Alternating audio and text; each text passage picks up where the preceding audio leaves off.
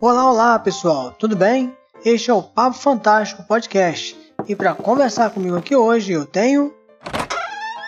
Cristina Tezio. Olá pessoal, tudo bom? Tô aqui com o Robson, vamos ter um bate-papo bem legal. Cristina Pézio, seja bem-vinda, sejam bem-vindos também os nossos ouvintes e daqui a pouquinho eu volto para a gente dar início a esse bate-papo fantástico.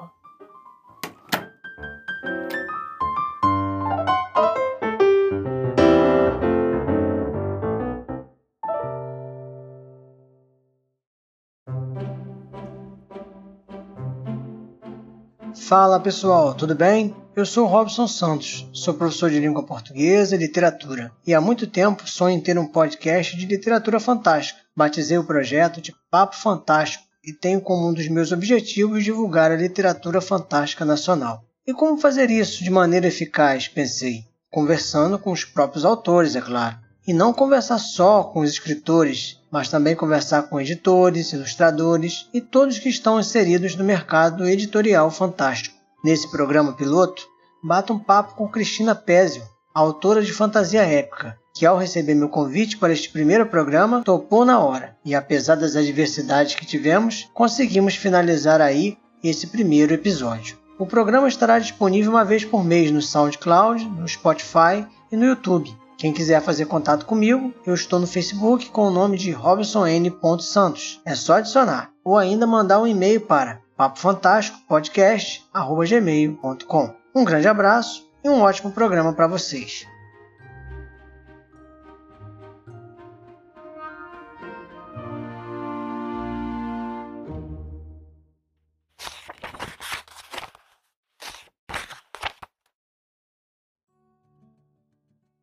Cristina, para a gente começar essa conversa, eu gostaria que você falasse um pouquinho de você, suas origens, de onde você é, é como você começou a escrever, quando você começou a escrever. Fala um pouquinho sobre você para a gente. Bom, é, eu sou do Rio de Janeiro, né? Eu moro aqui na cidade de Niterói, já morei em São Gonçalo também bastante tempo. A minha infância eu passei em São Gonçalo, depois eu, eu é, vim morar em Niterói, me casei e moro em Niterói, né? É, e quando eu, eu era bem jovem, sim, eu comecei a escrever uma, uma história de ficção científica. Eu tinha, sei lá, uns 10, 11 anos. E de uma estação espacial que teria jovens que, que seriam é, passariam por uma academia, iriam para essa estação espacial para morar num, num, determinado planeta e tudo. E eu comecei a escrever essa história e, e, depois eu parei porque eu morri de vergonha daquela história, engavetei ela e eu parei de escrever nesse momento, né? E acabei enveredando por outras coisas, para música e para outros interesses, assim, culturais, digamos assim. E o que aconteceu é que esse lado de escritora ficou adormecido é, até é, a idade madura, assim, porque depois dos 40 anos é que eu decidi retomar esse lado de, de escritora, né? É, e aí eu comecei, assim, participando de alguns concursos literários, como poetisa ou como contista, né? É, eu fui fazendo isso meio que como se fosse uma, uma terapia para mim, porque na época eu estava passando por um momento difícil com a minha família, meu irmão doente, uma doença muito grave, e aí eu tinha que ter alguma coisa para ocupar minha mente, eu comecei a escrever, mas não escrever coisas tristes, eu comecei a escrever contos, contos de humor, contos é, urbanos normais, poesias, e comecei a mandar para concurso. Participando assim de concursos literários, eu comecei a ficar bastante animada em continuar a escrever. E é, a minha profissão tem um pouco a ver com isso também, porque eu sou publicitária, né? Sou formada em comunicação social, então a, a escrita sempre esteve presente na minha profissão, né? Sempre precisei escrever muito, mas não esse lado literário, né? É, e aí, é, sim, depois que eu comecei a, a, participar desse concurso, eu fiquei muito motivada em continuar e decidi que eu ia escrever alguma coisa maior, um livro, um romance. E eu tava com essa ideia do meu primeiro livro, né, que é o Mundo de Quatória. Essa ideia tava muito latente assim na minha cabeça, de criar um universo próprio, criar um mundo totalmente diferente do nosso. E aí eu tava super motivada na época e comecei a escrever e foi embora. aí o livro nasceu. Puxa, Cristina, bacana, né? Essa sua trajetória aí. Você redescobriu, né? A, o prazer de escrever depois de um tempo. Gostei muito dessa, dessa sua história aí. Bom, mas antes da gente entrar é, em um mundo de Quatorian, né? Eu queria que você falasse um pouquinho do o mistério da trave, não é isso? Um infanto juvenil que se você escreveu aí para galera de ensino fundamental. É, fala um pouquinho sobre esse livro.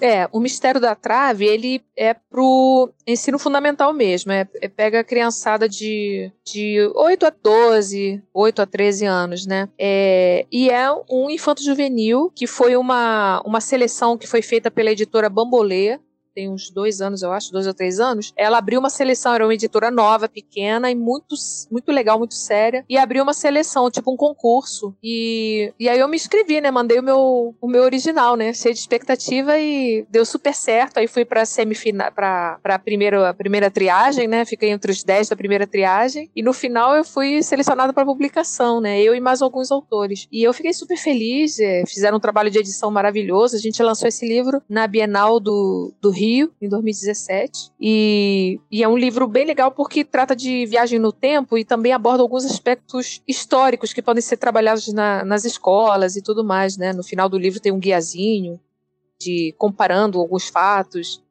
comparando algumas coisas do passado com as do presente. E a história é toda bem assim, né? Porque ele é um menino que viaja para o passado e conhece os pais quando eram crianças, conhece a avó, a bisavó, ele, eles fazem alguns saltos para o passado, né? E depois o mistério é como fazer para voltar para o presente.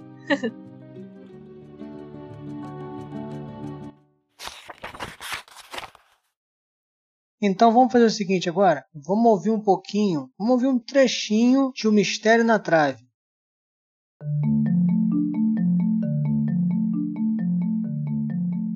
Naquele momento, ele percebeu que a trave começava a brilhar. Diego vinha de uma jogada irrefreável então fez o gol e cruzou a linha junto com a bola. Eram 15 horas em ponto. Ele viu que uma luz muito grande tomou conta de tudo e houve um vento forte que despenteou todo seu cabelo. Diego cobriu os olhos com o braço até a luz ir embora. Então ouviu de novo uma algazarra de crianças, mas percebeu que estava cercado de crianças diferentes, no meio de outro jogo de futebol.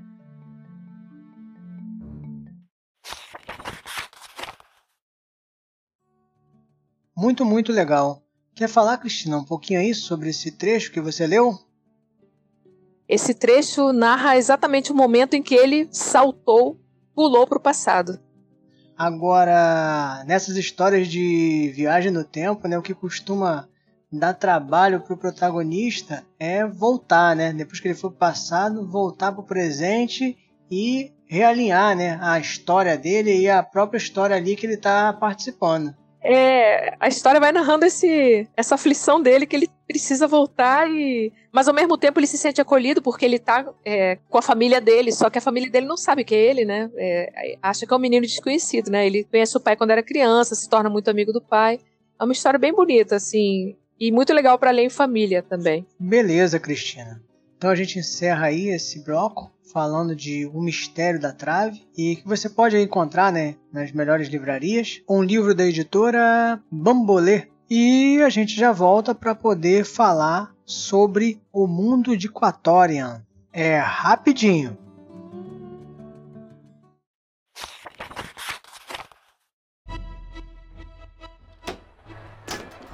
Salek, amigo de Turgevos, acompanhava a luta com o menino Kali sentado nos degraus de pedra, onde mais de 800 pessoas assistiam ao espetáculo brutal. Estavam em local de boa visão, na décima ala. As comemorações efusivas da multidão eram indiferentes às causas da luta e a qualquer senso de justiça. Torciam apenas pelo espetáculo oferecido. Isso incomodava Salek, que, anônimo no meio dos espectadores, preocupava-se com Tugevos.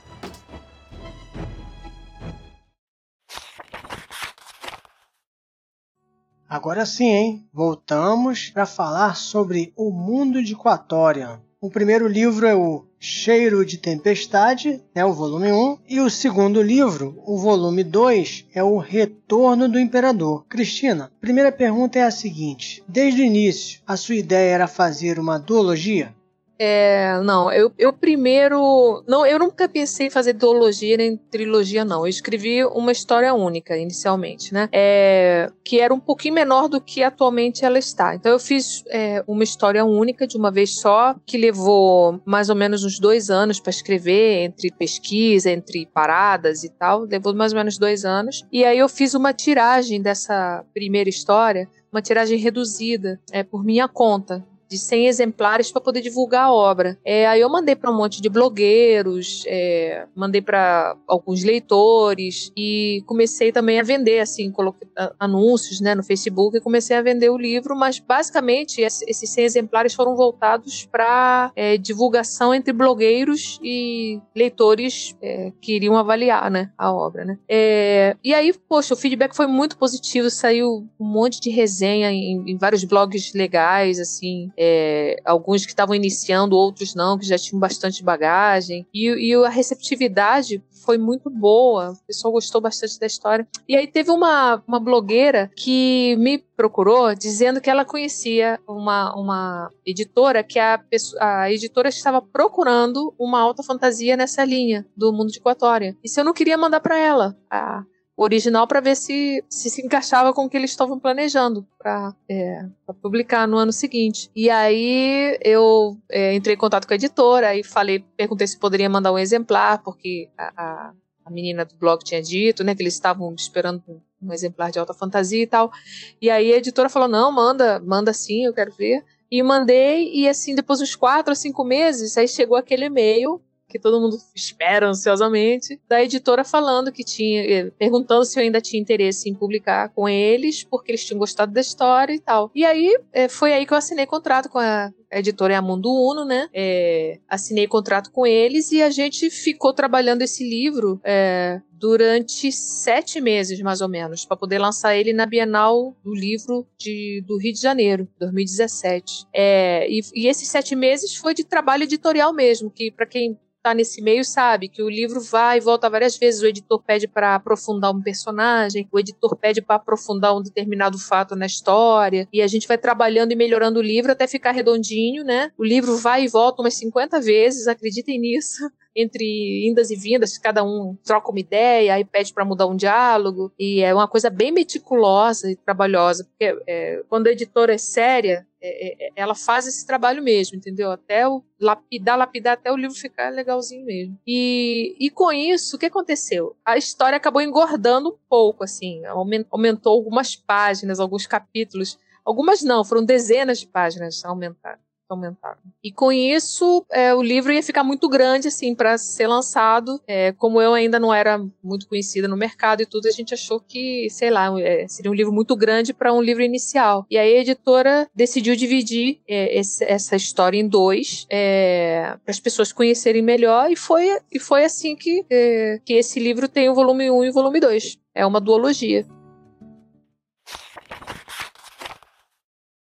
Bom, Cristina, agora eu quero falar um pouquinho com você a respeito dos seus personagens, dos seus personagens principais. É, ao contrário né, do que a maioria faz, você optou por três protagonistas, né, em vez de um protagonista só.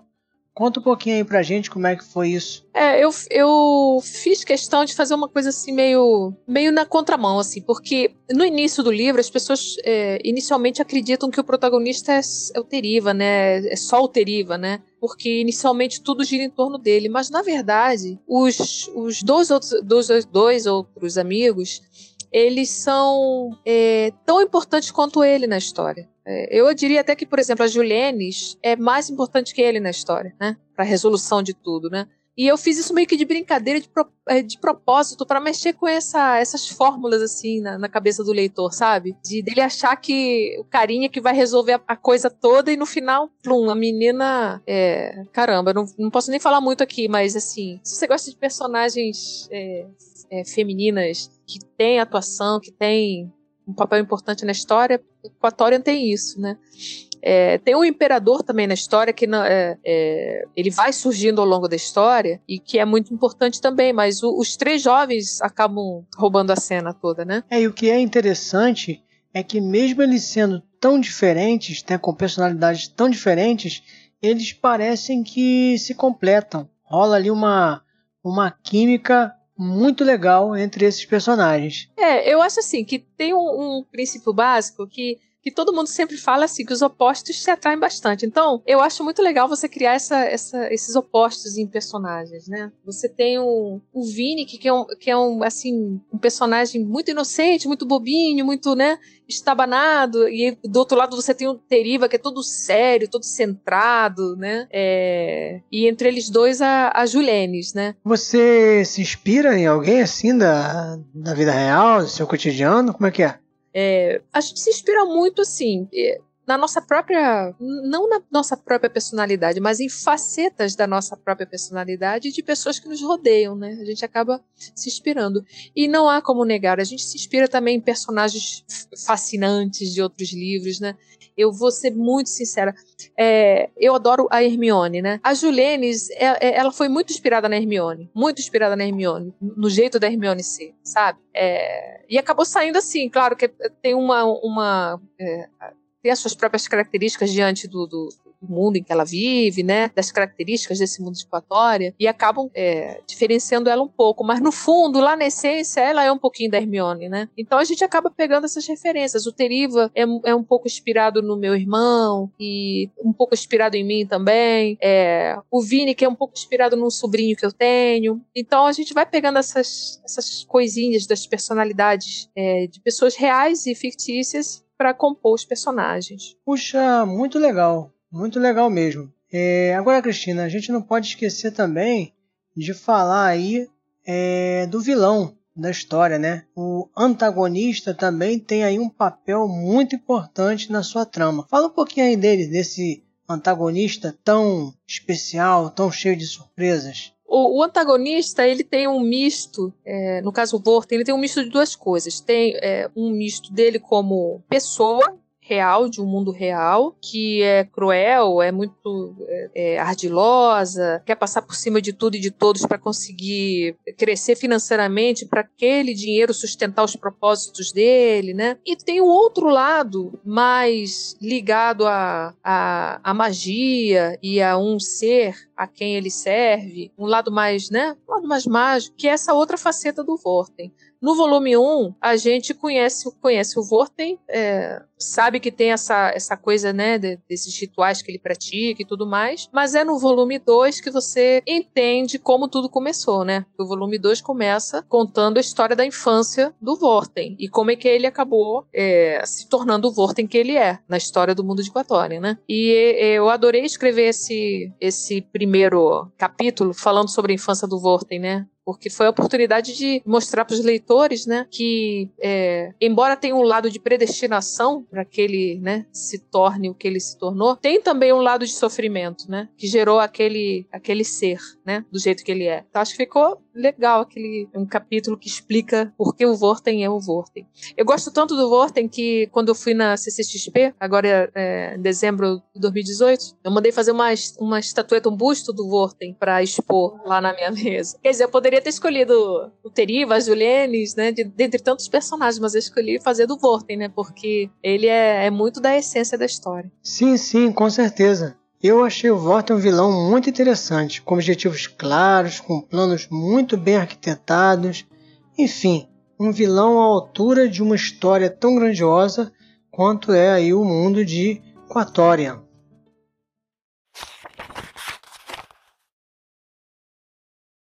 Cristina, uma outra coisa que me chamou a atenção no seu livro foram as criaturas que você nos apresenta. Dentre elas, a gente tem aí o Nexêmaro. É assim mesmo que se diz? É Nexêmaro? É. Que parece ser a mistura de um dragão com uma serpente ali, talvez. Fala aí pra gente como você criou esses seres fantásticos que fazem parte aí da sua história. Então, eu nessa história eu optei por, por criar é, entidades novas né? É, foi uma opção, assim, uma opção de, de criação. Eu poderia ter, é, ter seguido por outro caminho, mas eu achei divertido criar alguns seres novos, né? Então, logo no início da história, né, são apresentados alguns animais gigantes, né, que são utilizados para lutas e para disputas, né? É, e aí tem a descrição de como é que são esses animais e tudo mais. E como numa boa fantasia a gente não pode fugir do, do nosso amigo dragão, né? Em Quatória não existe eh, a figura do dragão tradicional. Na verdade, é uma mistura. Não deixa de ser dragão, mas é uma mistura de serpe, né? Que é uma coisa mais de. de, de é um ser mais, mais, é, é, mais similar a uma serpente, né? Só que tem duas, duas patas. E isso dá uma polêmica danada, discutir o que é serpe, o que é wyvern, o que é dragão, o que é. que definição. E eu tenho um, um amigo escritor, que é o Danilo é, Sarcinelli, ele fala: olha, a definição é o seguinte: se o autor disse que aquele bicho é um dragão, então ele é um dragão. então eu acho que essa, essa, isso é o que vale. Então, no mundo de Quatória, esse ser que tem na, na, na, capa do primeiro volume é, na verdade, um Nexêmaro negro, que é um ser é, é, um ser muito parecido com um dragão e que ele tem uma, uma cauda muito longa, ele só tem duas patas e ele, é, ele ataca um personagem de forma muito grave, né, mortal, né? E esse momento que está aqui na, na capa, que essa capa, inclusive, ganhou o prêmio de melhor capa de literatura é, nacional fantástica de 2017. Ele ganhou. E pelo no Reino dos Livros, e, é, Acervo do Leitor, Reino dos Livros.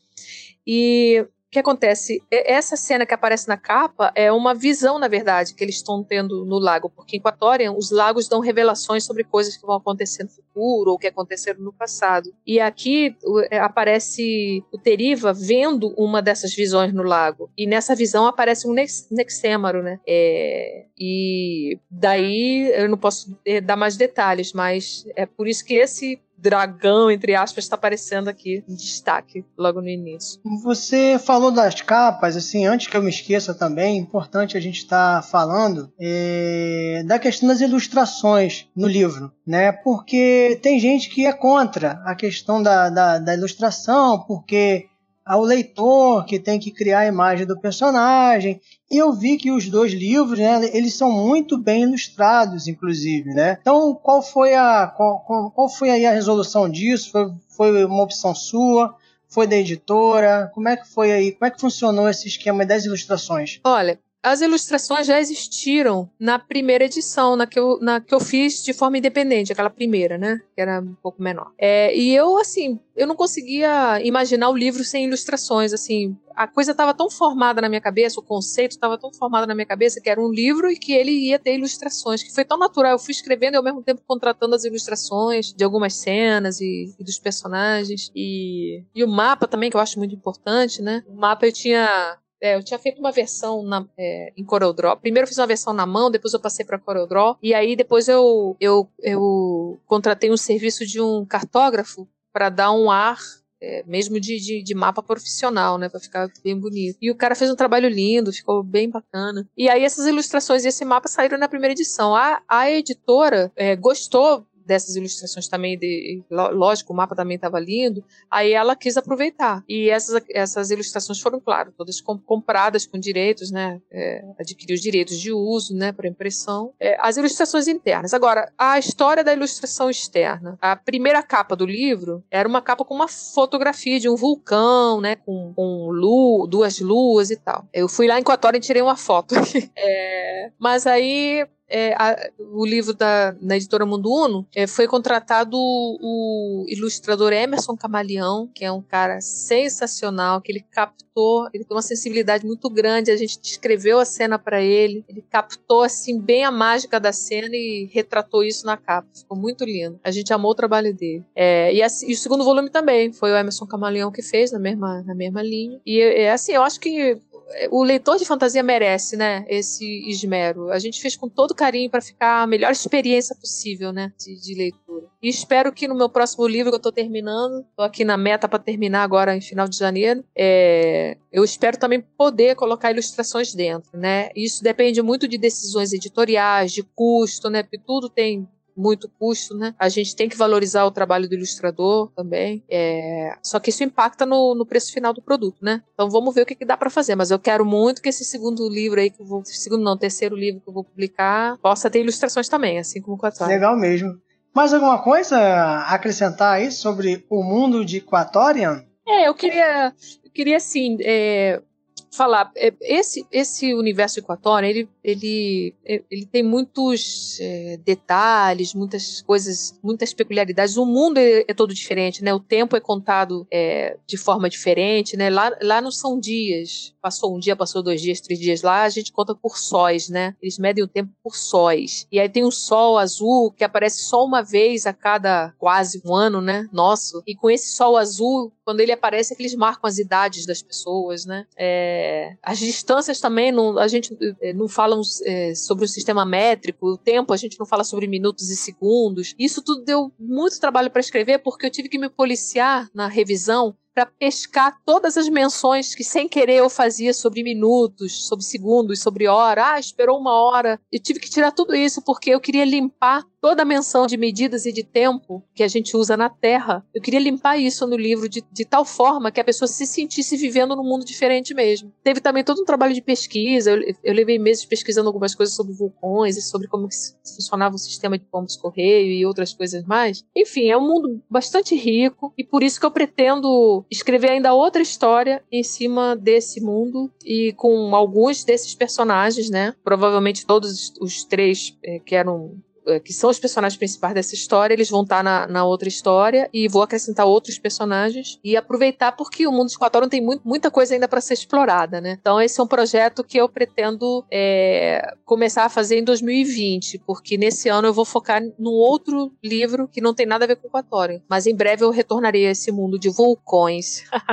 Legal. É, você falando aí, eu estava lembrando, né, da questão do, acho muito importante também o apêndice, ele também foi uma ideia sua, já é assim, já mais ou menos já é um padrão de, de quem escreve fantasia, porque ele auxilia bastante. Eu lembro que de vez em quando eu esquecia, né, alguém quem era, porque são bastante personagens, né? E aí eu vim aqui, consultava, ou então um determinado termo, uma determinada cidade, né? Fala um pouquinho aí desse apêndice.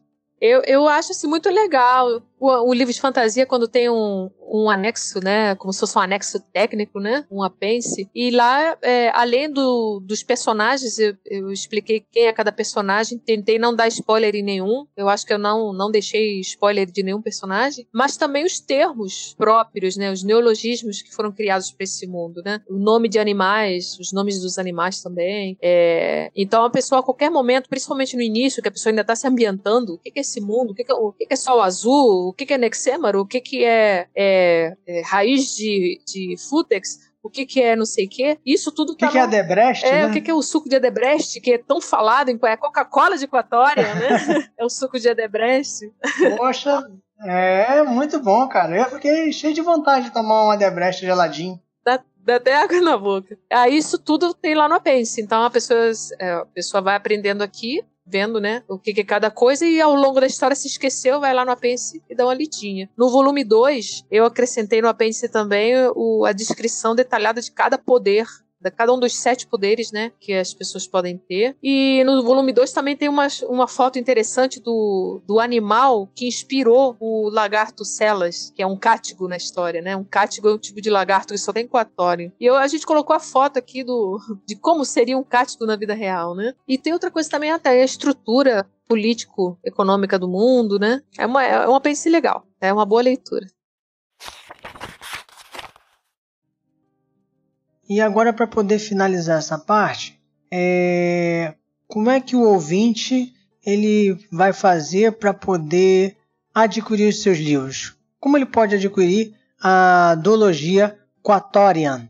Você pode encontrar, assim, só pessoal que quer comprar, é, tem no meu site, a, a, lojinha dentro do site, tem no site da editora também, é, tem na Amazon, é, tem na Saraiva, Saraiva só tem volume 1, Cultura. É, é, essas outras grandes livrarias estão só com volume 1 por enquanto. Na Amazon já tem os dois volumes. É, sendo que se você comprar na Amazon ou no meu site, eu mando autografado e com o mapa. Cristina, agora que a gente já falou um pouquinho dos seus livros, eu queria abordar um outro assunto. Como é que você está vendo hoje esse mercado de literatura fantástica no Brasil? Se ainda tem, e antigamente havia muito preconceito, né? Você ainda vê hoje esse preconceito literário em relação ao fantástico nacional? É, a gente enfrenta ainda dois tipos de preconceito. Um preconceito do gênero, né? Que é como se é, a literatura de entretenimento fosse uma literatura menor, menos valiosa do que uma literatura acadêmica ou uma literatura mais intelectual, assim, né? É... Então a gente sofre esse preconceito de gênero. Ah, fantasia é bobaginha. E não é tem uma complexidade, Tolkien está aí para mostrar isso, né? E outros grandes autores estão aí para mostrar isso. Tem uma complexidade, uma profundidade, é, e é só você saber ver essas nuances. É entretenimento também é, mas também eu, eu considero boa literatura. Então é assim, preconceito a gente vai vencendo aos, aos pouquinhos. É, e o outro preconceito que a gente sofre é, é, é de ser um autor nacional, né? Porque nós, tam, nós, nós lidamos com um público de nicho, né? O cara que curte a literatura fantástica é um, é um público fiel, que curte normalmente fantasia, curte também ficção científica, né? É, e procura títulos nessa linha, mas ele ainda procura muitos títulos vindos de fora, né? De autores gringos. E a gente está numa campanha aí com várias frentes para estimular a leitura do, dos livros nacionais, né? Uma dessas coisas uma dessas é, umas ações dessa, dessas campanhas assim é, são, é, é, participar de feiras né estar junto com o público, é, conversando, autografando livros. A gente tem um movimento chamado Fantasia Brasil também, aqui em Niterói, São Gonçalo e Rio, que é para levar uma feira literária fantástica a locais de grande público, né, como shoppings ou bibliotecas grandes, ou, ou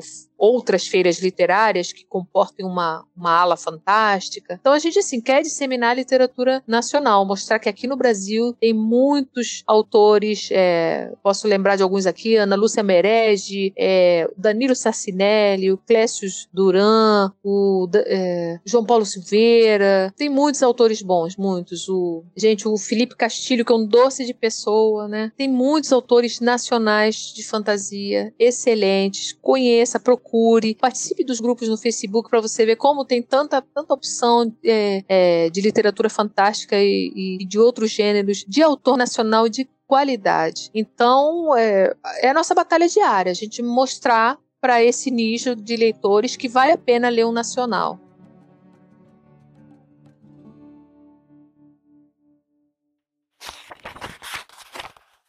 Chegamos então no nosso último bloco e eu não poderia deixar de citar a participação da Cristina Pézio na CCXP no final do ano passado. Gostaria que você falasse, Cristina, como foi essa participação como é a participação de um autor, de uma autora de literatura fantástica nesse evento tão grandioso? A, a CCXP é, é, um evento maravilhoso, assim, para difusão de literatura fantástica, né? Porque é um evento, assim, que a gente, a gente, se sente um pinto no lixo, né? Porque além de ser um evento é, totalmente magnífico, né? É, que tem toda essa cultura geek, nerd e de, de é, quadrinhos e de, de, tudo que nos encanta, o público que vai lá é um público muito aberto a, a ouvir o que você tem a falar sobre o seu livro. É um evento bem, bem especial nesse sentido, porque eu que estou acostumada em vários eventos, eu nunca senti tanta receptividade para você falar de um livro de fantasia quanto na CCXP. A pessoa se aproxima, você veio, ah, você gosta de ler fantasia, esse livro é sobre isso, isso, isso, aquilo. As pessoas se interessam, querem folhear o livro, querem conversar com você sobre a história. É um público muito legal, muito legal. E assim,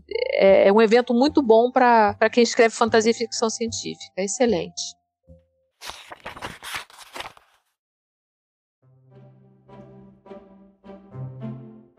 Bom, chegou a hora, aquela hora que ninguém gosta, a hora de encerrar o programa.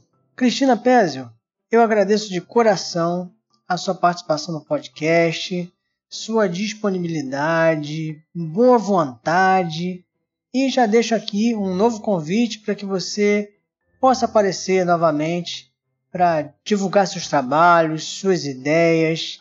É, aqui é, o, o Papo Fantástico vai ser sempre é, a sua casa, tá? E peço agora para que você faça suas considerações finais. E, novamente, muito obrigado. Ah, tá bom. Olha, Robson, eu que agradeço esse convite que você me fez. Obrigada por, por, por, eu poder estar aqui falando um pouquinho da minha vida de escritora e falando um pouquinho dos meus livros. Obrigada mesmo. É, agradeço aos leitores, né, e os ouvintes do podcast que estão aqui, né, é, acompanhando, né, o nosso bate-papo. E eu queria, sim, deixar um recado muito importante. Eu queria pedir para todos os que gostam de, é, de literatura fantástica é, queria que vocês se engajassem numa campanha que não vai custar nada para vocês, é de graça, mas que vai ajudar muito a todos nós que somos escritores, né, aqui no Brasil. Avalie os livros que você lê. Vá na Amazon, bota lá uma frase que seja, uma frase que seja. Fale uma frase sobre o livro, ou se você quiser escrever um parágrafo sobre o livro, escreva, mas avalie os livros que você leu na Amazon, avalie no Scooby. Pelo menos nesses dois grandes, grandes pontos, assim, Scooby e Amazon, você já está ajudando grandemente a literatura nacional e está ajudando um autor nacional a mostrar para outros leitores que ele vale a pena ser lido. Então, peço que vocês participem dessa campanha, se puderem nos ajudar nesse sentido, que a literatura nacional vai ganhar, e todos vão ganhar, na verdade, né? É, galera, é isso aí. Vamos apoiar a literatura fantástica nacional. É uma coisa que eu sempre falo aí nas redes sociais, né? A bandeira que eu costumo levantar, a bandeira do autor nacional. Então, agora a gente está indo mesmo. Um abraço, Cristina. Um abraço para vocês, queridos ouvintes. Tchau, tchau. Tchau, tchau. Até uma próxima.